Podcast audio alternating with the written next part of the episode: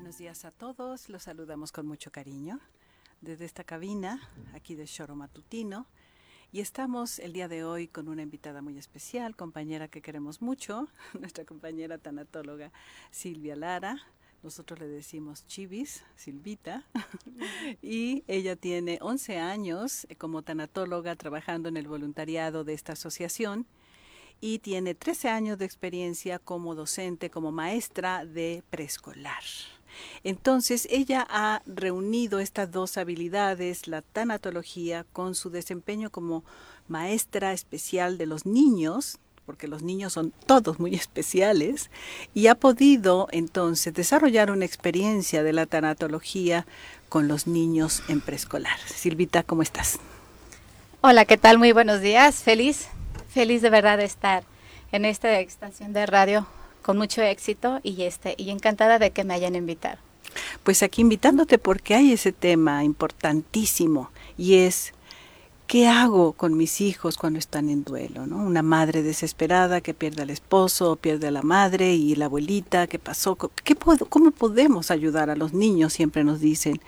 Y tú has sido, dada esta característica de que además eres maestra preescolar, de los voluntarios de la asociación, has podido aplicar la metodología en los niños. Entonces, quisiéramos que nos cuentes primero que nada, ¿cómo es que llegas a la tanatología, Silvita?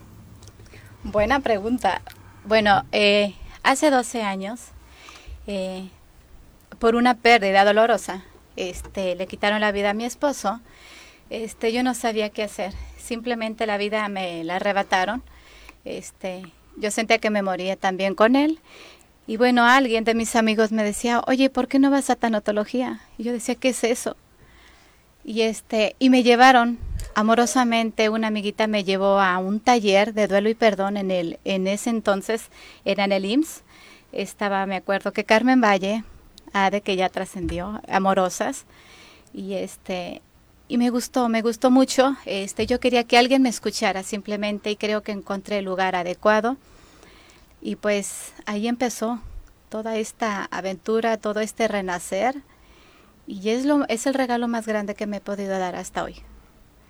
Muy bien, pues entonces vamos a, a poder dar este regalo a las personas que nos escuchan, Silvita, de tu experiencia, ¿no? ¿Cómo es que esta metodología que diseñamos en la asociación con 27 técnicas para acompañar el duelo, para aliviarlo, cómo es que tú fuiste aplicando esto con tus niños. Y además quiero decirles que en la línea telefónica gratuita de nuestra asociación, que es No Está Solo, en donde aprovecho eh, para dar el número para que alguno de ustedes, si quieren hacer uso de la línea telefónica o si quieren recomendar a alguien que esté pasando por un dolor, por una angustia de estas que a todos nos toca tarde o temprano, puedan hablar a nuestra línea telefónica. Entonces nosotros con mucho gusto las canalizamos. Es el, aprovecho para darlo, el triple siete dos cero cinco 8174 y la repito, línea telefónica gratuita con los 42 tanatólogos de esta asociación, triple siete 205-8174. Y Silvita es la especialista en niños. Cuando nos hablan estos papás desesperados por duelos y que no saben qué hacer con sus hijos, se lo referimos a nuestra querida Silvita. Cuéntanos, ¿cómo es que se trabaja con los niños? Pues es, es un trabajo muy bonito, es diferente el trabajo de un adulto con un adolescente que incluso con un niño. El niño es espontáneo, el niño llega y y te puede decir abiertamente estoy triste o se murió mi perro o se murió mi papá y mi mamá y y qué podemos hacer para poder ayudar, acompañar que ese niño se sienta escuchado. Entonces simplemente es observar también sus conductas a través de la conducta, de su interacción con los demás, te dice mucho.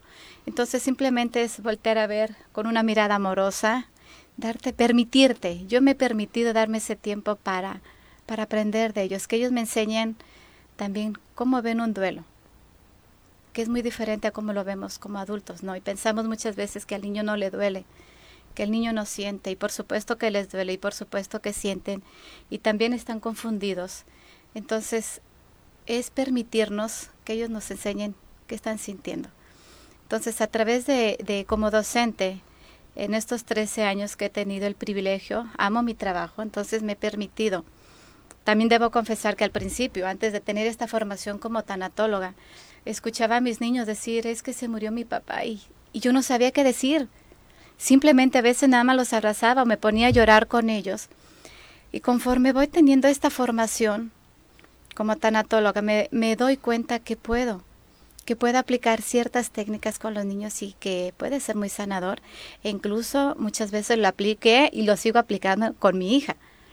Entonces, eh, cuando yo veo sus caritas de felicidad, de cuando, cuando dibujan a su ser querido, incluso a sus mascotitas, que pasan a ser como parte de su familia, y cuando el niño dice, ya no me duele tanto mi corazón, es una, una gratificación muy grande.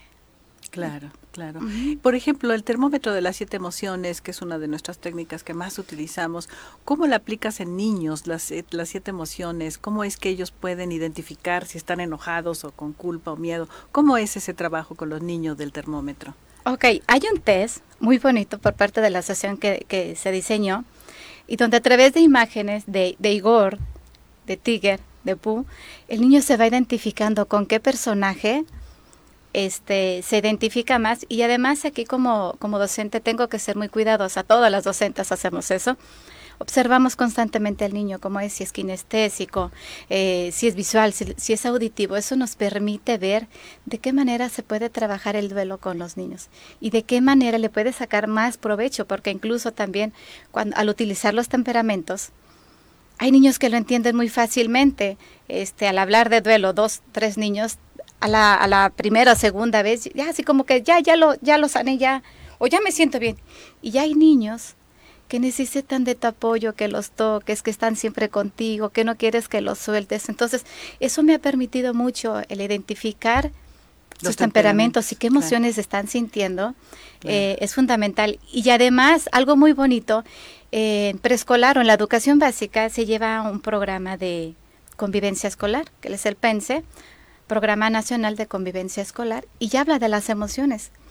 Entonces eso me ha permitido hacer como esa transversalidad de lo que sé de tanatología, aplicar este, algunas técnicas y llevar el programa de convivencia escolar. Y el niño va midiendo sus, a través del dibujo el niño va midiendo. A ver, el miedo lo siento eh, de, de, los pies a la rodilla. Este, el amor lo siento de los pies a, mi corazón y van dibujando, ¿no? Entonces, y van expresando cómo se van sintiendo. Y eso es muy bonito porque unos con otros se van escuchando. Y ellos mismos se preguntan, no, yo me enojo ese tanto porque, porque mi mamá me hizo esto, o porque se murió mi perro y lo metieron a una bolsa de basura y yo no quería. Entonces, wow, es como, se sueltan los niños a hablar. Y van expresando sus emociones a través del dibujo, a través del diálogo, a través del cuento. ¿Puedes mencionar las siete emociones para las personas que no saben, que no, no hemos, eh, eh, no han escuchado estas siete emociones que trabajamos en la escuela, por favor? Bueno, las eh, son siete emociones, nada más que en el preescolar, específicamente con preescolar, no se trabajan todas las siete emociones. Normalmente eh, se trabaja lo que es el miedo. Miedo. Ajá, se trabaja lo, lo que es la soledad. Soledad. Se trabaja la tristeza. Tristeza. Se trabaja también lo que es la alegría. Okay. Y ellos van identificando poco a poquito cómo te sientes. ¿Por qué te sientes así? Uh -huh. ¿Y la culpa, por ejemplo, no la utilizan mucho con ellos? ¿No sienten mucha no, culpa? por lo regular los niños... Somos es, los adultos, entonces, sí, los que sentimos culpa, Sí, ¿no? los, los adolescentes sí se pueden sentir culpables, pero el niño no, no, por lo regular no. La inocencia, ¿no? Qué maravilla. Sí. Ajá. Y entonces a través de colores van ellos identificando y compartiendo sus emociones y eso les ayuda a ver cómo se sienten y cómo se sienten los demás. Y una sí. vez que los identificas, ¿cómo es que pueden procesarlo como niños? ¿no? Porque con adultos hacemos preguntas reveladoras, es mucho el, el diálogo, pero con los niños, ¿cómo les ayudas a que esa emoción, por ejemplo, miedo, no sé, de, de aquí a la cintura, ¿cómo, ¿cómo les ayudas a que ese miedo, porque perdieron a alguien, cómo puedes ayudarles a que vaya disminuyendo? Ok, bueno, eh, cuando el niño expresa y, y eh, muestra su dibujo, de tengo una tristeza de 10, por ejemplo, este o no te dice normalmente el niño no te dice 10, 9, no. El niño te dice, "Mi emoción está hasta mi cabeza." Que es lo máximo. 10. Ah, ¿por qué tienes esa emoción? ¿Qué te pasó?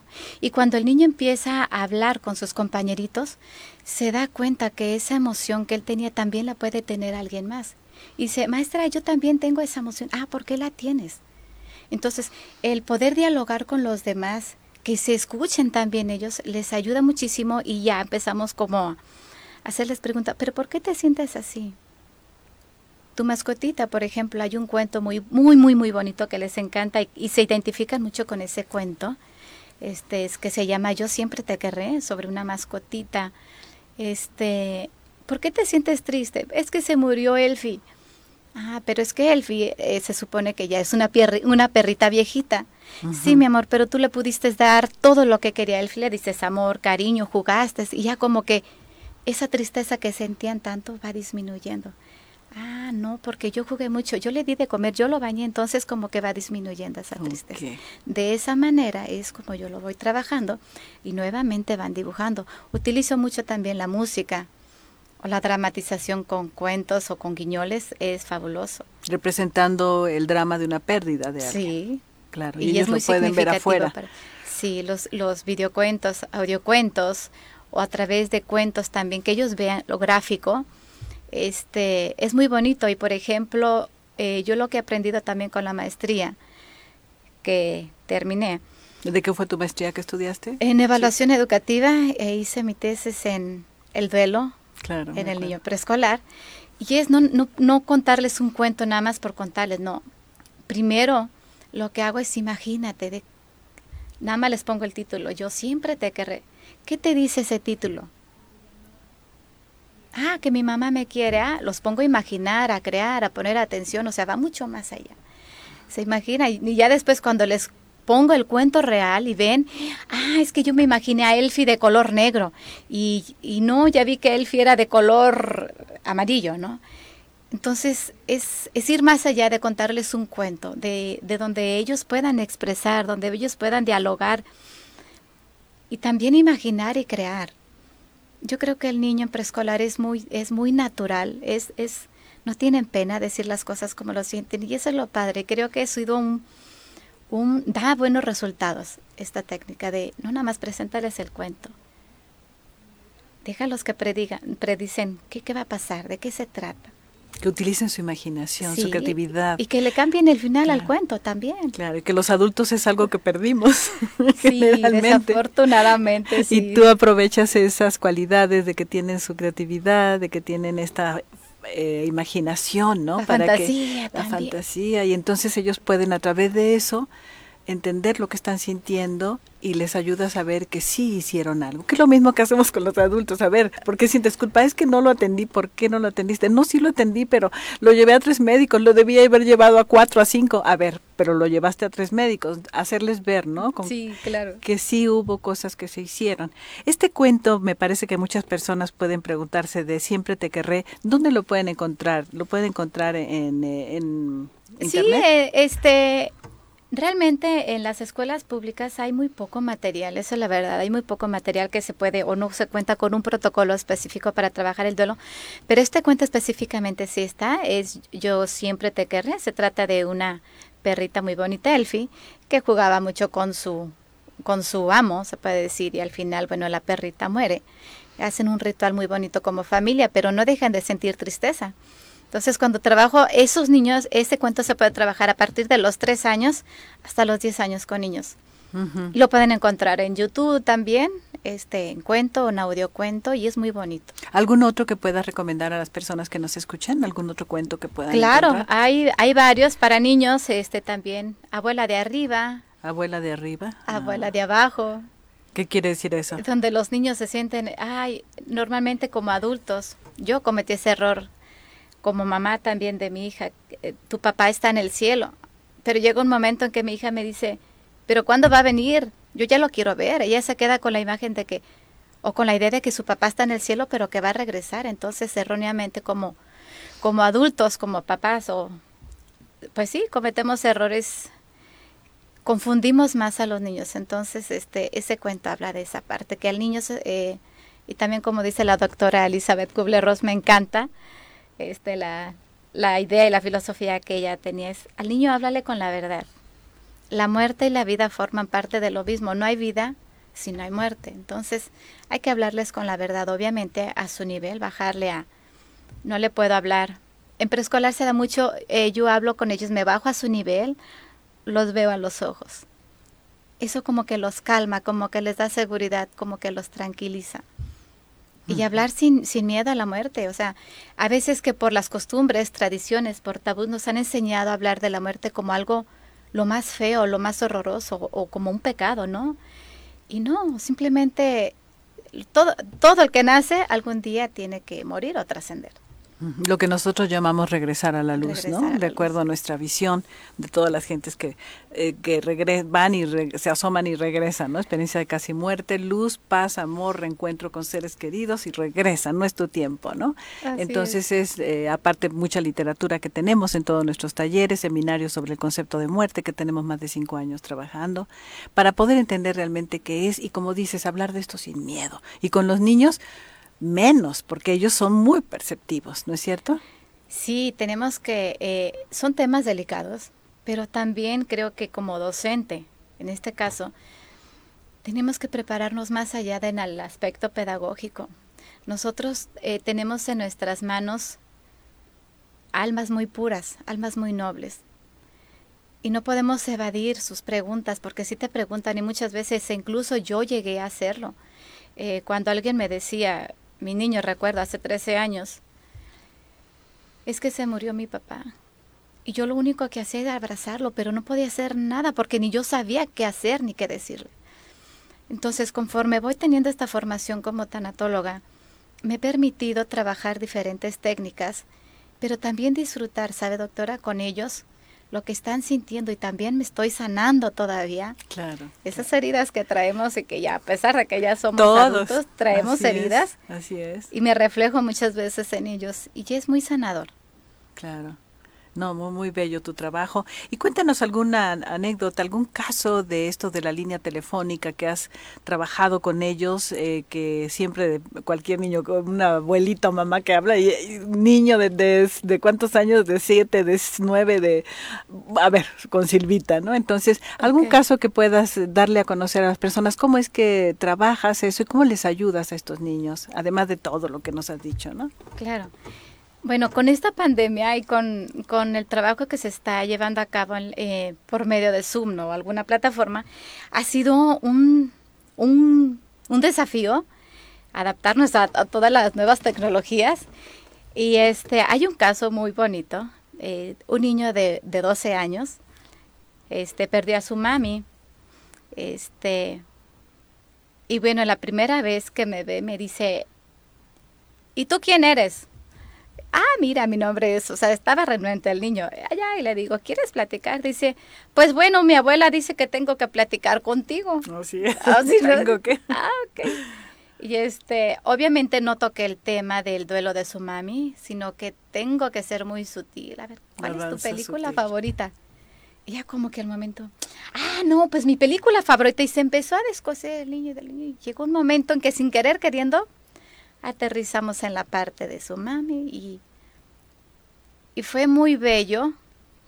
En ese entonces recuerdo ya hizo unos trabajos tan bellos y me los mostraba, este, me los mostraba por imagen de cómo de estar tan enojado porque su mami regresó a la luz o murió, su papi lo abandonó, él vive con su, su abuela, y cómo fue trabajando toda esta parte del perdón, este, la resignificación de su mami, también la aceptación y poder decir a su mamá, te amo, a pesar de que estaba tan enojada porque... ¿Qué fue? Y sí, hubo muchos pendientes con su hijo.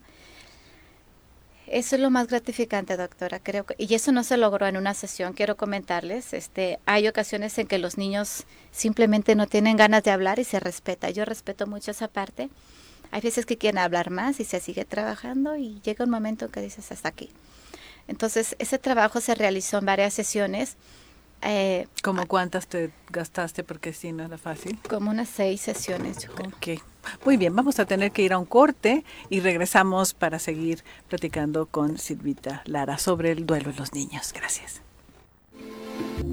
Muy bien, regresamos a hablar sobre los niños y los duelos, que es todo un tema en donde nuestra compañera Silvita Lara nos está dando su experiencia y estábamos comentando sobre los temperamentos. Silvita, ayúdanos a, entender cómo es que el temperamento en los niños influye para que sea más fácil o más complicado el manejo del duelo. Cuéntanos tu experiencia, por favor.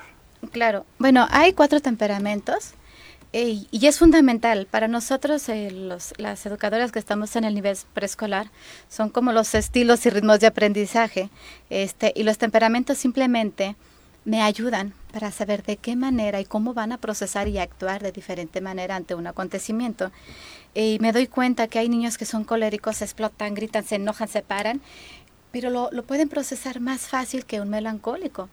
Eh, una niña, un niño que es melancólico siempre se va a dar más eh, al acompañamiento, a que esté más cerca de mí, que necesita más seguridad, más apapacho, eh, se sienten muy inseguros, entonces poder comprender que la docente comprenda que ese niño, ese niño requiere más apoyo, más apapacho sobre todo, doctora, podemos ver de qué manera vas a trabajar con un niño flemático, con un niño sanguíneo, con un niño melancólico y con el colérico.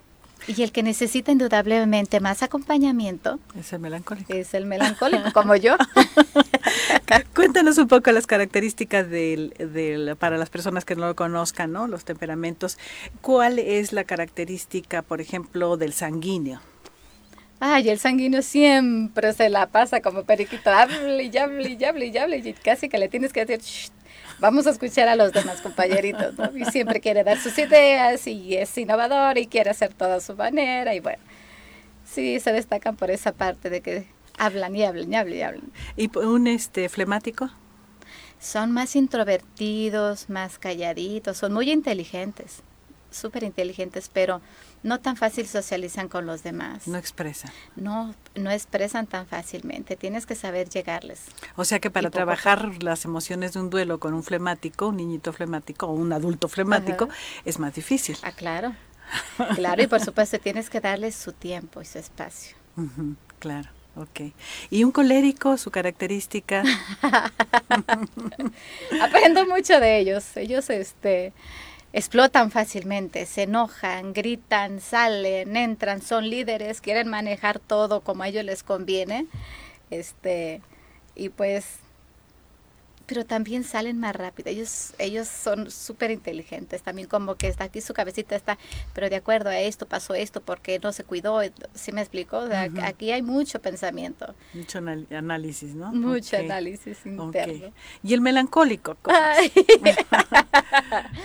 me encantan los melancólicos. Eh, somos muy apasionados, nos tomamos la vida muy en serio, este, somos expresamos muchas emociones, pero necesitamos mucho de ese toque, de ese, aquí estoy, no te preocupes, todo va a estar bien, ánimo, tú puedes, de ese reconocimiento. Este, y a mí me, me ha dado la oportunidad también de conocerme cómo soy yo, porque yo soy muy llorona. Melancólica. Sí, entonces dije, ah, ya entendí por qué hasta una novela, una película me hace llorar, ¿no? Entonces, el conocer tus temperamentos es básico y también con quién te estás relacionando, ¿no? Claro, para ver cómo, para comprenderme y comprender, ¿no es cierto? Al otro. Sí, no tomarte nada personal, porque muchas veces vamos por la vida, ya es que me habló, ya es que me dijo, ya y es que yo estoy sufriendo y a lo mejor otra persona... es colérico, simple y sencillamente, ¿no? Sí. O es sanguíneo, no me deja hablar, ¿no? Pero bueno, entonces esto sí sirve como un indicador para los niños, ¿no es cierto? El poder saber sus sus eh, temperamentos. Nosotros en la asociación usamos estas caricaturas de Winnie Pooh, en donde todos conocemos los personajes para que quede más claro. El Winnie Pooh, ¿quién es? Pues el melancólico, el bueno, el dulce, el noble. Noble, amoroso. El colérico es, ¿quién es? colérico para mí está conejo, ¿no? el conejo, el conejo que, se enoja y mi, zanahoria, ¿no? ¿Y quién es el eh, sanguíneo? Es el tigre. Para mí el tigre. El tigre que inclusive la sangre. Estos son los temperamentos hipocráticos de acuerdo a los eh, humores del cuerpo. Y entonces el sanguíneo hasta lo dan así que con la cola brinca como la sangre, ¿no? Y el flemático, ¿quién será? Es este Igor. Ay, el Igor. Igor. Que hay que Pobre empujarlo, jalarlo a los melancólicos. Vente. No, no quiero. Ándale, no, no quiero. Te empujo y no, no me empujes, ¿no? Entonces con los personajes queda como más claro, ¿no? ¿Quién soy? Sí. Y, y también en los adolescentes, y digo, para mí los, los temperamentos son básicos porque cómo nos vamos relacionando por la vida con diversidad de gente. Y yo antes, por ejemplo, me tomaba las cosas muy a pecho y yo sufría, lloraba por acá, y pero ¿por qué me dijo eso si yo no soy mala? Y cuando empiezas a comprender qué tipo de temperamento tiene, dices, pues no es para mí.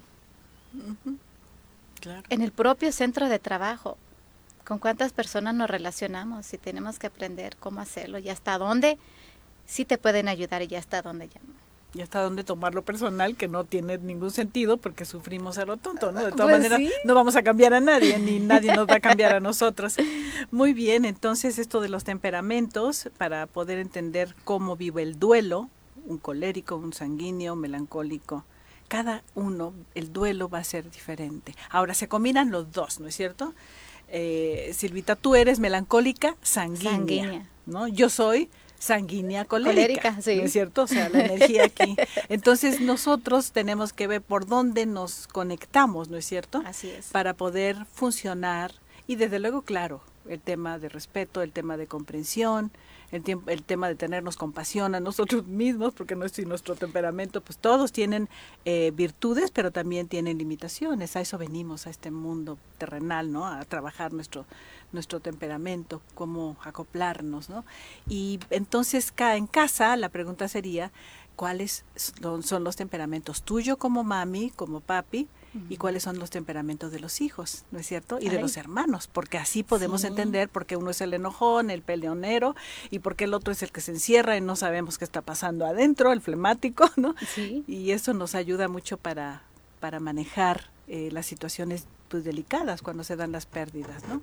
Claro, yo, este, ahorita que estamos hablando de los temperamentos, me acuerdo mucho de la doctora Anilda Palencia, que le mando un cordial saludo, porque ahí fue la primera vez que escuché de los temperamentos. Nos está escuchando y va a venir el próximo viernes. Ah, ok, pues un saludo con mucho cariño a la doctora. Este, y es básico también desde nuestro hogar, por ejemplo, con mi hija. ¿Qué temperamento tiene Elisette? Que usted la conoce desde los tres años. Ajá. Ella es flemática y yo melancólica, así como que, Liz. Pero ha sido muy bonito porque hemos hablado, he hablado con ella de lo que siente, lo que piensa, y yo también. Dice, ah, mamá, no sabía que para ti es importante el que yo te lo diga, el que yo te lo exprese. Y yo también puedo comprender que así es ella y que no la puedo cambiar. ¿Y cuál es su segundo temperamento? ¿De Liz? Eh, sanguínea. Sanguínea. O sea que por lo sanguíneo ahí se pueden conectar. ¿no es cierto? Ahí se, ahí es. se pelean el micrófono, ¿no? A veces. claro. Ah, O sea, pero ha sido un regalo normal. muy grande. Mi hija es mi guerrera y es mi maestra de verdad, que he aprendido mucho. Y parte de lo que sé de tanatología, este, con la doctora Nilda me decía, yo quería que ayudaran a mi hija en un principio de sus tres años y me dice, no, la que necesita ayuda primero eres tú. Si tú estás bien como mamá, va a estar bien tu hija. Pero si tú estás mal como mamá, ¿cómo le vas a ayudar a tu hija? Entonces, es por eso que empecé a trabajar el velo, la aceptación, la resignificación conmigo misma para poder trabajar ciertas técnicas y que sigo utilizando y que conoce Liz, este, y que desde dos años, cinco meses, Lizeth eh, escucha mucho la palabra tanatología o me ve vestida con uniforme. Y en todas nuestras reuniones mensuales Ay, ahí estaba Liz. Sí, sí, sí. Y me ha ayudado mucho el conocer cómo es mi hija y sobre todo respetarla y valorarla. Y decir, esta es mi hija y la amo y la adoro. Y sus temperamentos son estos y por lo tanto la comprendo. Sí, la acepto en la amor acepto, ¿no? y seguiremos aprendiendo. Ok, pues muy bien, creo que esto puede darles elementos importantes a las personas que nos escuchan, ¿no? El entender su temperamento. Hay también un test de temperamento para adultos, para las personas es. que quieran saber, en nuestra página de Facebook, Asociación de Tanatología del Estado de Morelos. Ponen ahí en donde dice fotos, ponen eh, test de temperamentos y ahí te sale. Y desde luego en internet hay 1500 test, ¿no? Pero lo importante es si tienes duda de cuál es tu temperamento predominante y el secundario, siempre son dos, haz un test y vas a poderte comprender, aplícaselo a tus hijos, aplícaselo a la pareja, ¿no? También. hay una de broncas porque no entiendo que mi pareja tiene tal y tal. Y finalmente venimos a, a ese es el reto de la vida, venir a aprender a pesar de las limitaciones de cada uno de los temperamentos y desde luego de nuestra historia de vida y desde luego desde nuestro nivel de conciencia, ¿no? Porque eso ayuda mucho cuando podemos tener una visión más clara de quiénes somos y por qué estamos aquí, para qué.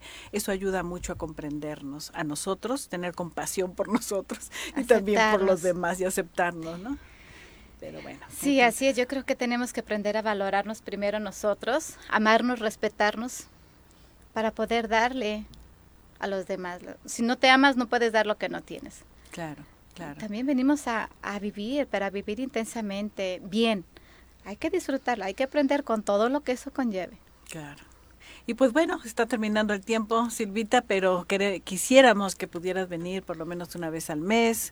Eh, sé que pediste eh, permiso en tu trabajo para poder estar aquí y la idea es poder seguir hablando de este tema tan importante con los niños, de esta experiencia que tú tienes y de cómo perder el miedo, ¿no es cierto?, para poder hablar abiertamente.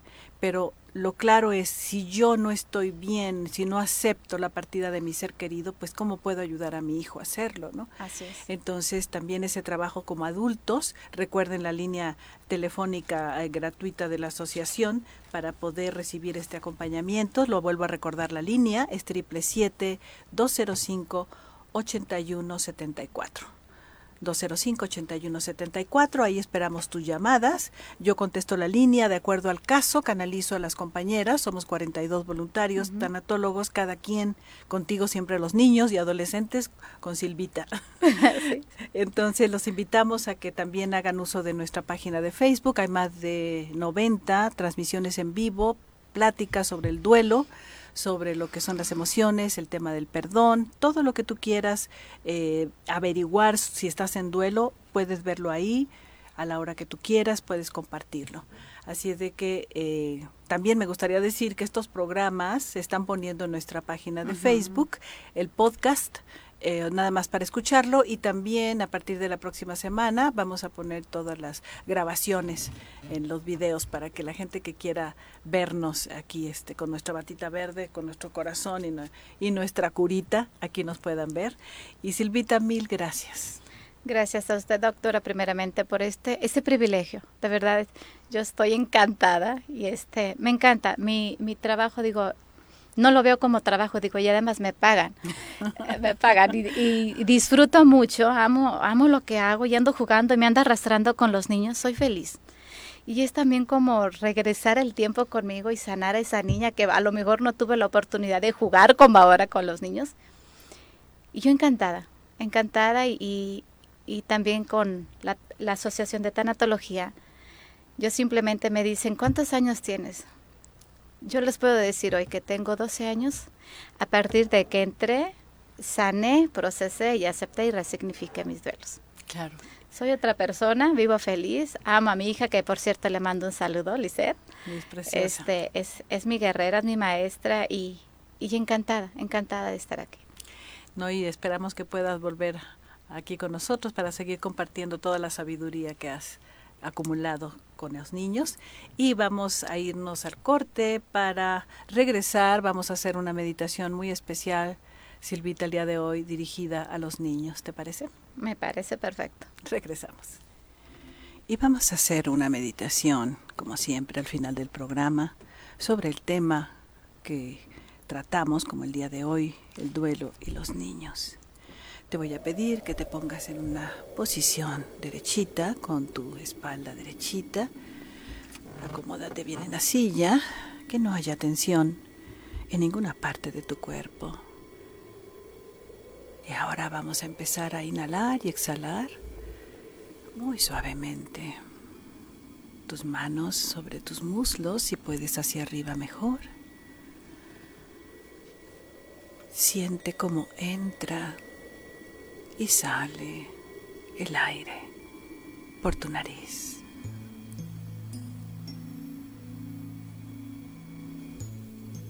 Eso es muy lentamente. Esto nos ayuda a ir aflojando todo nuestro cuerpo. Revisa desde tus pies, si necesitas moverlos un poco, tus manos, tus hombros, quitando tensión, tu cuello. Se va acumulando mucha tensión a lo largo del día en nuestro cuello. Vamos a masajear nuestras manos frente a nosotros, preparándolas para darle un rico masaje a nuestra frente, a los músculos de nuestro rostro. Quitamos tensión de la frente con nuestros dedos. Alrededor de los ojos, estos músculos que también se tensan. Nuestro entrecejo, mucha tensión cuando algo no nos agrada. Fruncimos el ceño. Masajeamos también nuestras mejillas, soltando tensión. Nuestra nariz y alrededor de nuestros labios. Y vamos a ir frente a nuestros oídos en la articulación maxilofacial, abriendo y cerrando la boca. Siente esa articulación. Hay muchos músculos muy fuertes. Y ahí, cuando algo nos desagrada, apretamos la boca. Soltamos esa tensión masajeando, abriendo y cerrando la boca. Muy bien. Y ahora tus oídos, masajea tus oídos hay muchas terminaciones nerviosas que te ayudan a relajar todo tu cuerpo. Eso es, y ahora tu cuello. Mueve tu cabecita y suelta tensión de los músculos de tu cuello y con la mano contraria, el hombro contrario, soltamos esa tensión de la mochila de la vida que todos tenemos cargando. Cuántas cosas cargamos ahí que nos pesan. Con la mano contraria, el hombro contrario. Eso es, y finalmente sacudimos nuestras manos frente a nosotros soltando toda esa tensión recogida. Y ahora sí, estamos listos para ingresar, para contactar con nuestra alma. Lleva tu mano a tu pecho ahí, en el centro de tu corazón. Está ese lugar sagrado en donde está tu ser, tu alma, la energía y la esencia que tú y yo somos. Conéctate con tu paz, con esa paz de tu alma. Siente ese calorcito que emana de tu corazoncito. Y desde ahí vamos a imaginar cómo podemos enviar luz, esa luz que es la paz dentro de tu corazón, la puedes enviar a donde tú quieras. Es un trabajo muy importante de servicio amoroso. Y hoy hablamos de los niños. Si conoces algún niño que esté viviendo un duelo, si piensas en alguno de los niños de tu familia, ve recordando, ya sean tus hijos, si son pequeños, o tus nietos. Vamos a imaginar cuántos niños en este plano físico, en este planeta, en este mundo, están sintiendo dolor por sus pérdidas. Y vamos a enviar luz al corazoncito de estos niños, enviándoles fortaleza, enviándoles paz, enviándoles serenidad en medio de sus experiencias difíciles de pérdidas. Y ahí nos quedamos unos instantes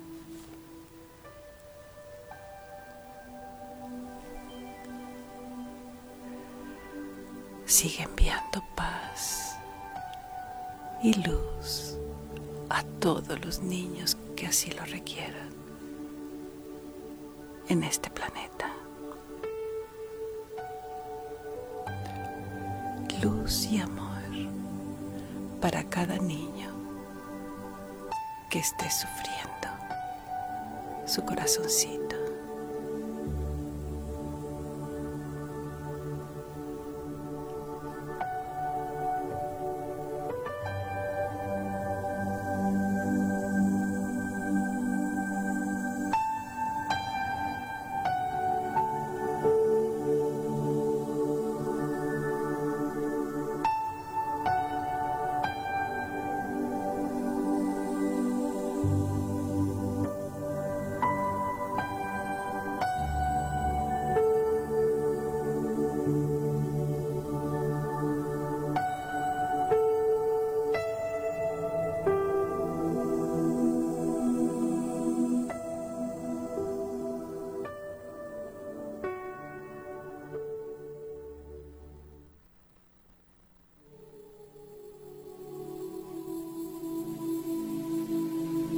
Acompáñanos en el siguiente programa con la doctora Marta Palencia en No está solo.